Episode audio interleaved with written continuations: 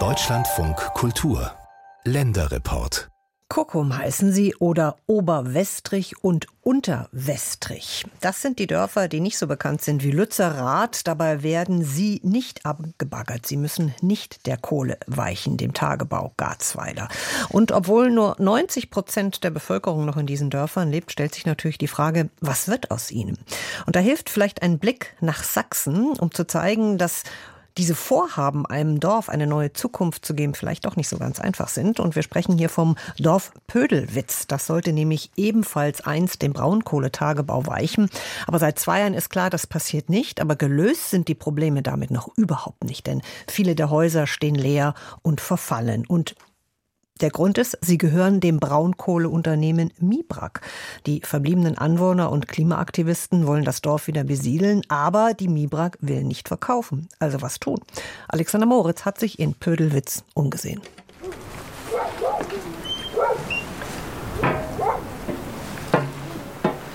Lioba Adam klettert in einen türkisen Bauwagen. Ein eiserner Ofen spendet etwas Wärme.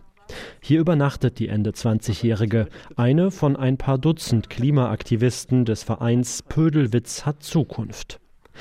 Der Wagen steht in einem Gemeinschaftsgarten mitten im Braunkohledorf Pödelwitz, eine halbe Stunde südlich von Leipzig.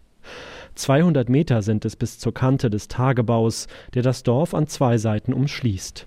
Bis vor zwei Jahren sollte das Dorf abgerissen werden. Der Verein will es nun wiederbeleben und dabei eine gesellschaftliche Utopie verwirklichen. Wir sprechen in unserer Vision von einem sozial und ökologisch nachhaltigen Dorf. Ähm, ein Dorf, was nicht nur noch als Schlafdorf dient, sondern es gibt zum Beispiel eine Dorfkantine, es gibt zum Beispiel eine solidarische Landwirtschaft, in der selber angebaut wird, was dann wiederum in die Kantine geht und was wiederum auch im Dorfladen unter die Menschen gebracht werden kann. Damit diese Pläne Wirklichkeit werden, will der Verein einige Gebäude im Ort kaufen. Darin ein Mehrgenerationenhaus einrichten, einen Coworking Space, ein inklusives Wohnzentrum.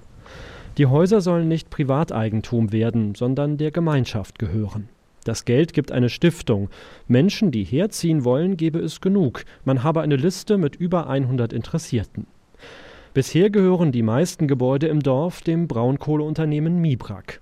Das aber lehnt eine Kaufanfrage des Vereins bisher ab. Begründung: Man wolle keine einzelnen Gebäude verkaufen, solange nicht klar ist, was mit dem Dorf als Ganzes passiert. Weder an den Verein noch an andere private Interessenten, die sich ebenfalls im Dorf umsehen. Das bedeutet aber, dass zwar die Gebäude weiterhin stehen, aber noch nichts konkret darin umgesetzt wurde. Also der, der Großteil der Gebäude, das sind 80 Prozent, stehen leer und sind weiterhin im Eigentum der Mibrak, dem Kohleunternehmen. Etwa 30 Häuser und Höfe gibt es in Pödelwitz. Einige Neubauten aus den 90ern, aber auch traditionelle Umgebindehäuser, schon mehr als 100 Jahre alt. Dazu zählen teilweise alte Fachwerkhöfe. Ich glaube, sieben von denen sind denkmalgeschützt. Genau, und da siehst du eigentlich in allen Straßen Pödelwitz mittlerweile schon die Schäden. Also an den Dächern, auch an den Außenfassaden, Wasserschäden, die in den Häusern drin sind. Und das ist natürlich was, was fortschreitet. Und da ist zum Beispiel so schon ein Winter, in dem ein Gebäude nicht geheizt wird und nicht instand gehalten wird, sehr schwierig für die Gebäudestruktur. Im vergangenen Jahr ist eine Scheune eingestürzt.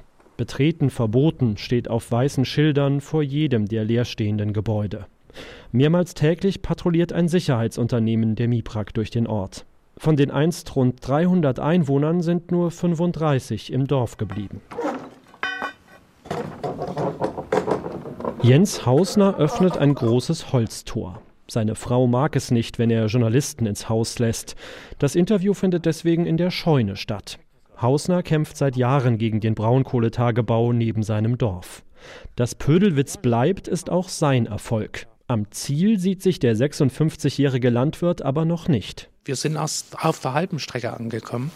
Wir können erst feiern, wenn wir das zum guten Ende geführt haben und dazu gehört eine Wiederbesiedlung des Ortes.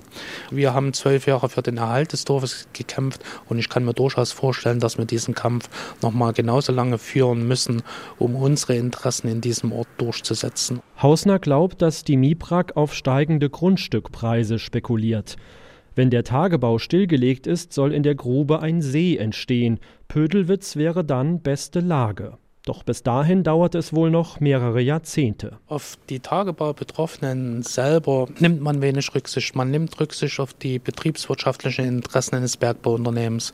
Die MIPRAG hat ja über privatrechtliche Verträge 80 Prozent des Dorfes leer gekauft und erhebt jetzt den Anspruch, alleinig zu entscheiden, in welche Richtung sich das Dorf entwickelt. Das bestreitet das Braunkohleunternehmen. Man stehe der Diskussion aufgeschlossen gegenüber, sagt ein Sprecher. Ein Interview gibt das Unternehmen nicht. Ich würde mir schon wünschen, dass der Ort irgendwann mal wieder belebt wird, dass dort Menschen leben, unterschiedlicher Couleur, unterschiedlichen Alters, die sich dort wohlfühlen. Mike Kunze, CDU, ist seit über 20 Jahren Bürgermeister der Stadt Kreuzsch, zu dem das Dorf Pödelwitz gehört. Er sieht sich als Vermittler. Im Sommer hat die Stadt gemeinsam mit drei weiteren Gemeinden rund um den Tagebau eine Strukturentwicklungsgesellschaft gegründet. Sie soll helfen, Fördermittel zu beantragen für die Zeit nach der Braunkohle und für Pödelwitz einen Dorfentwicklungsplan aufstellen. Das geht eben nicht von heute auf morgen. Dass die MIPRAG nicht an den Verein Pödelwitz hat Zukunft verkaufen will, kann der Bürgermeister verstehen. Alle Akteure müssen an einen Tisch und dann müssen wir miteinander uns abstimmen. Und da kann ich jetzt nicht gewisse Teile herauslösen und die, sagen wir mal, nur einzeln betrachten und exponiert halt entwickeln. Ich denke mal, das würde der Entwicklung des Ortes nicht gut tun. Man dürfe das Braunkohleunternehmen nicht an den Pranger stellen, sagt Kunze. Die MIPRAG ist einer der größten Steuerzahler in Greutsch und soll das auch in Zukunft bleiben, sagt der Bürgermeister. Dahingehend äh, sollte man auch ein Stück weit Verständnis fürs Unternehmen haben. Also hier geht es nicht nur alleine äh, um den Profit, sondern hier geht es ein Stück weit auch darum, dass man sich für die Zukunft aufstellen will, um Menschen hier in der Region sichere Arbeitsplätze zu bieten. Und ich denke mal, das ist ganz, ganz wichtig. Landwirt Jens Hausner, der für die Grünen im Stadtrat von Greutsch sitzt, sieht das Braunkohleunternehmen dagegen ganz anders. Das ist eine verkehrte Entwicklung, wenn ein Bergbauunternehmen entscheidet, wie sich Dörfer entwickeln und dort versucht, die Bevölkerung und selbst die Kommunalverwaltung unter Druck zu setzen. Das darf so nicht passieren. Ein Bergbauunternehmen darf niemals entscheiden, wie sich eine Region entwickelt. Das macht immer die Politik. Vorerst bleibt Pödelwitz in einem Schwebezustand, größtenteils verlassen, aber nicht aufgegeben.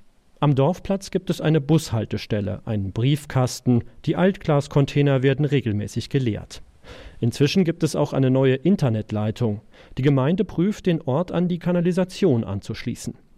Für Lioba Adam ist das Ringen um Pödelwitz noch nicht vorbei. Es ist immer die Frage des Wie. Also Pödelwitz bleibt ja, aber wie? Pödelwitz zeigt, dass die Sache nicht beendet ist, nur wenn der Kohleausstieg beschlossen ist. Es zeigt auch, dass der Strukturwandel gesellschaftlich weiter gedacht werden muss. Was passiert weiterhin mit diesen Regionen? Also wer entscheidet darüber, was mit den Landschaften passiert? In diesem Jahr will die Gemeinde die Gespräche zur Zukunft des Dorfes fortsetzen. Bis Pödelwitz wieder ein lebendiges Dorf ist, wird es aber wohl noch Jahre dauern. Also einen langen Atem müssen auch die Dörfer haben neben Lützerath, die nicht der Braunkohle und der Abaggerung weichen mussten.